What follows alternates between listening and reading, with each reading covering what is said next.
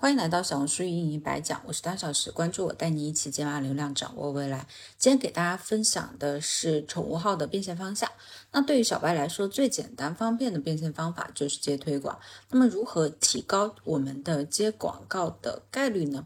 那前面强调的笔记类流出产品植入空间，比如说你在科普猫咪软便怎么办时，留出一部分出来讲平时吃什么猫粮保证品可以解决这个问题。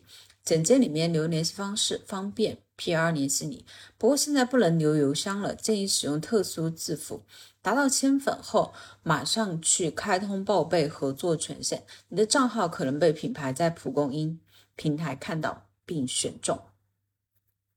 那么使用第三方通告平台，那这里要注意甄别啊。比如说，螃蟹通告、布偶通告均为小程序，这些平台里面会有新媒体群入群引导，多加也多跟其他人互换群资源，能接触到很多通告信息。遇到心仪的品牌，也可以去私信求合作。第二个推广的一个合作流程是什么样子的呢？那么合作形式分为报备笔记和非报备笔记。报备笔记就是前面提到过的官方认可的品牌合作，是要被收保护费的。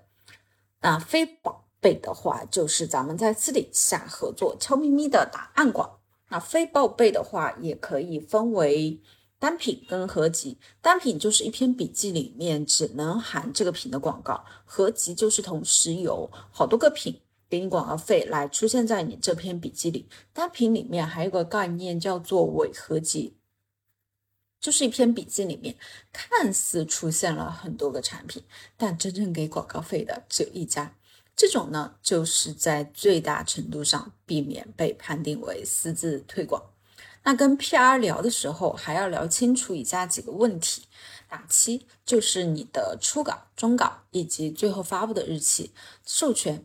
是能否授权给品牌方在其他平台上发布，是否免费；授权周期为多长；尾部博主的话，一般是免。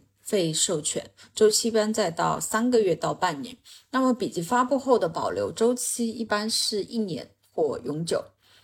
还有一个呢是排除竞品，就是你发布这篇笔记的前几天到后几天不能再发布该品牌方的竞品相关的笔记。